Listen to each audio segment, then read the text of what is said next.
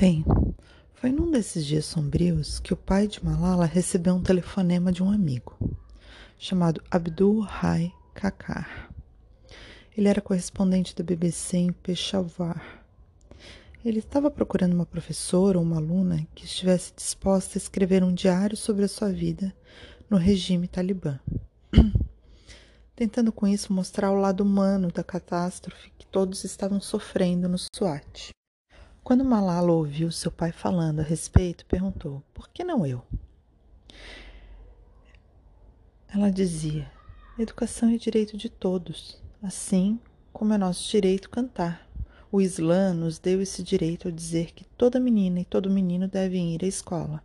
E no Corão está escrito que devemos buscar o conhecimento, estudar com afinco e aprender sobre os mistérios do mundo. Ela queria que as pessoas soubessem o que estava acontecendo. Ela nunca tinha escrito um diário antes e não sabia nem como começar. Eles tinham um computador, mas naquela época haviam cortes frequentes de eletricidade e poucos locais ofereciam acesso à internet. Por isso, Raikar decidiu ligar à noite para o celular de sua mãe, para combinar algumas estratégias e precauções para que Malala não corresse muito risco nesse processo. O pseudônimo dado a ela foi de Gumakai, que significava centauro azul. É o nome de uma heroína do folclore pashtun. Na história de Gumakai, ela ensina aos mais velhos de sua tribo, usando o Corão, que a guerra é ruim, e eles acabam por cessar de lutar e permitem que os amantes se reencontrem. Uma história muito parecida com a de Romeu e Julieta de Shakespeare. A primeira entrada do seu diário foi publicada no dia 3 de janeiro de 2009 e dizia a manchete: Estou com medo. Tive um sonho terrível a noite passada, cheio de helicópteros militares e de talibãs. Assim começava. Tenho tido sonhos assim desde o início das operações militares no SWAT. Malala escreveu que tinha medo de ir à escola devido ao decreto do Talibã. Também escreveu sobre um incidente quando voltava a pé da escola para casa e ouviu um homem atrás dela dizer: Vou matar você. Malala dizia que era emocionante ver suas palavras no website. No início ela estava um pouco tímida, mas depois entendeu o tipo de coisa que Raikar queria e se tornou mais autoconfiante. É, Raikar gostava das impressões pessoais e o que chamava de minhas frases pungentes, além de relatos que mesclassem o dia a dia familiar e o terror do Talibã, buscando aproximar um pouco a realidade dos dois. Malala escreveu muito sobre a escola. Escreveu que adorava seu uniforme azul real e que a proibiram de usá-lo que elas foram aconselhadas a vestir roupas normais e a se esconder no livro sob o véu. Uma parte se chamava Não use roupas coloridas. Nesse texto ela escreveu: Um dia eu me arrumava para ir à escola e quase vesti meu uniforme. Então me lembrei do aviso de nossa diretora e resolvi usar meu vestido rosa favorito. Em outra entrada do diário, ela contou sobre um incidente que viveu quando estava com a sua mãe e sua prima no mercado chinês. Dizia: havia um forte boato de que uma mulher usando burca caíra. Quando um homem se aproximou tentando ajudá-la, ela recusou, dizendo: Não me auxilie, irmão, porque isso dará imenso prazer a faz-lo lá. Quando entramos na loja a que queríamos ir, o dono riu e disse ter imaginado que éramos mulheres bombas porque muitos suicidas bombas usavam burca. Na escola de Malala, as pessoas começaram a falar sobre o diário. Uma aluna chegou até mesmo a imprimi-lo e mostrou ao seu pai. E ele elogiou: é muito bom esse diário. Malala queria dizer muito para as pessoas que era ela quem escrevera, mas o correspondente da BBC alertava de não fazer pois poderia ser perigoso. Malala não entendia muito bem o porquê naquela época, pois era apenas uma criança. E quem atacaria uma criança? Algumas de suas amigas, porém, reconheciam pequenos incidentes nos textos. O diário de Gumakai chamou muita atenção. Alguns jornais chegaram a reproduzi-lo. Então a BBC o colocou no ar usando a voz de outra menina. Malala começou a entender que a caneta e as palavras podem ser muito mais poderosas do que metralhadoras, tanques ou helicópteros. Eles estavam aprendendo a lutar e a perceber que eram poderosos quando se manifestavam. No início de janeiro de 2009, havia apenas 10 meninas na turma de Malala, ao invés de 27. Muitas das amigas dela deixaram de estudar e foram para outros lugares, mas o pai de Malala insistia que eles não sairiam de lá. Malala também não queria se render, mas cada vez mais eles se aproximavam do prazo determinado pelo Talibã para que as meninas deixassem de ir à escola. Como impedir 50 mil meninas de ir à escola em pleno século XXI? Malala não parava de pensar nisso, que algo mudaria e que as escolas permaneceriam abertas, mas o prazo estava se esgotando. Tinham determinado que o sinal de Kushal seria o último a parar de tocar. Pois bem, quarta-feira, 14 de janeiro, foi o dia em que a escola fechou. Quando Malala acordou naquela manhã, viu câmeras de TV no seu quarto. Um jornalista paquistanês, Ifan Ashraf, seguiu ela por todos os lugares, até mesmo quando fez suas orações e escovou os dentes. Dava para ver que o pai de Malala estava de mau humor. Um de seus amigos, naquele momento, havia o persuadido a participar de um documentário para o site da New York Times para mostrar ao mundo o que estava acontecendo com eles. Mas seu pai sabia que aquela poderia ser uma forma de mostrar para, o mundo o que estava acontecendo. Um documentário causaria mais impacto do que ficar andando de um lado para o outro. Malala nunca tinha feito nada como aquilo. E eles diziam: haja naturalmente.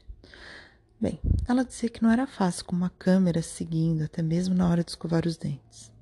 Mostrou a eles o uniforme que não podia mais usar e disse que tinha medo de que os talibãs a flagrassem indo para a escola e decidissem jogar ácido no seu rosto, como haviam feito com meninas outras no Afeganistão.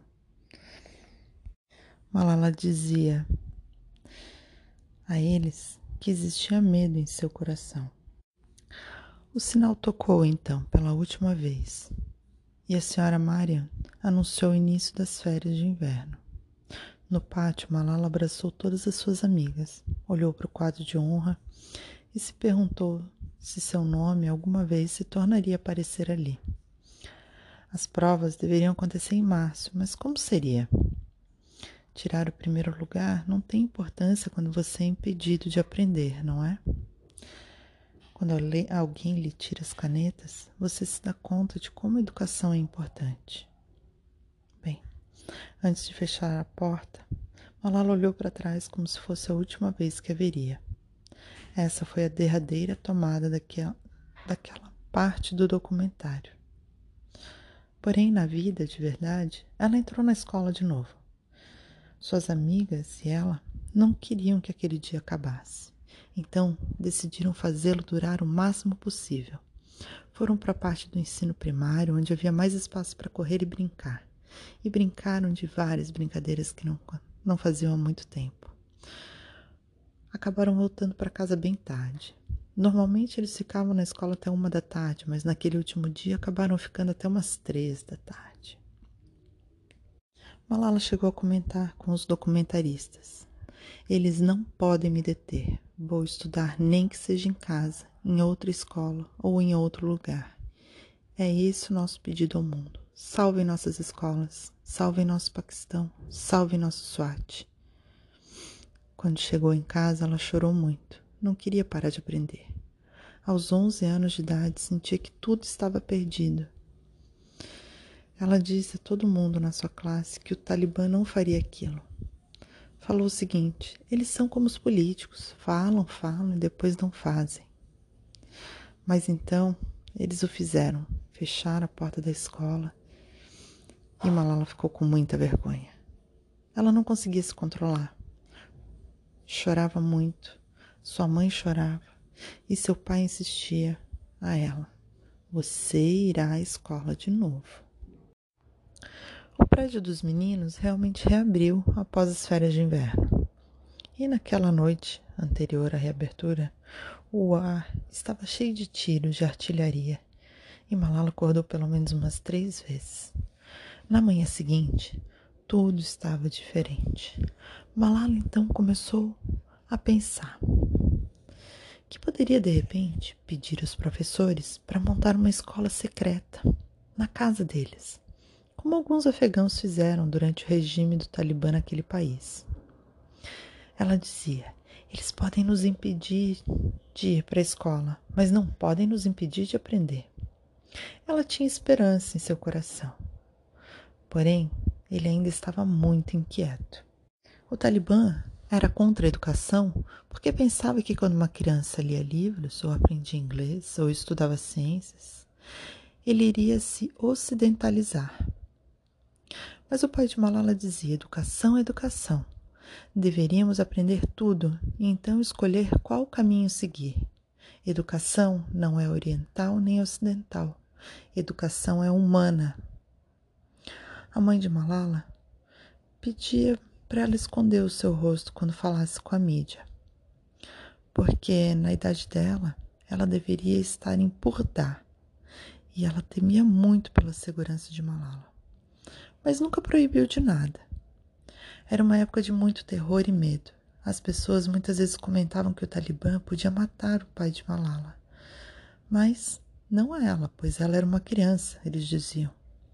Nem mesmo o Talibã mata crianças.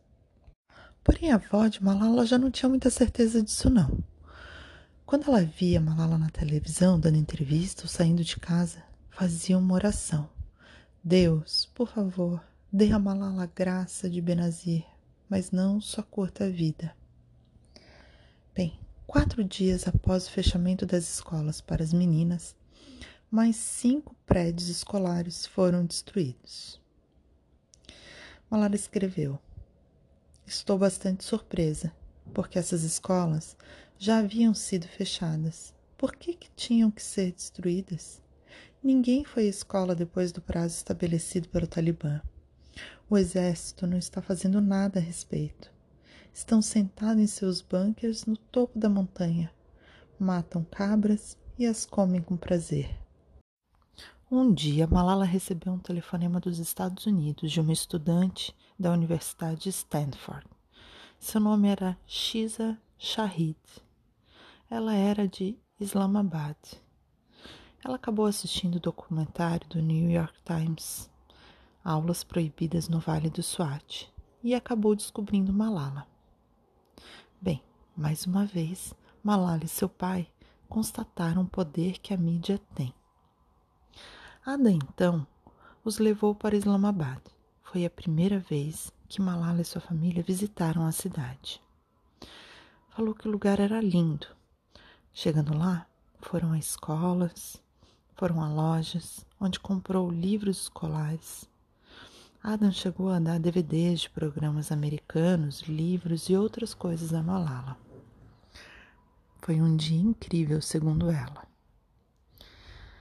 Malala dizia que em suas curtas viagens eles acabam, esque acabam esquecendo seus problemas no SWAT. Mas, ao voltar novamente para o vale, voltavam também para as ameaças e para o perigo. Mesmo assim, ela sabia que SWAT era o seu lar e ainda não estava disposta a partir. De volta a Mingora, a primeira coisa que ela viu ao abrir o guarda-roupa foi o seu uniforme escolar, sua mochila e seu kit de geometria. Ela ficou muito triste. A visita a Islamabad foi uma pausa agradável, mas aquela era a sua realidade.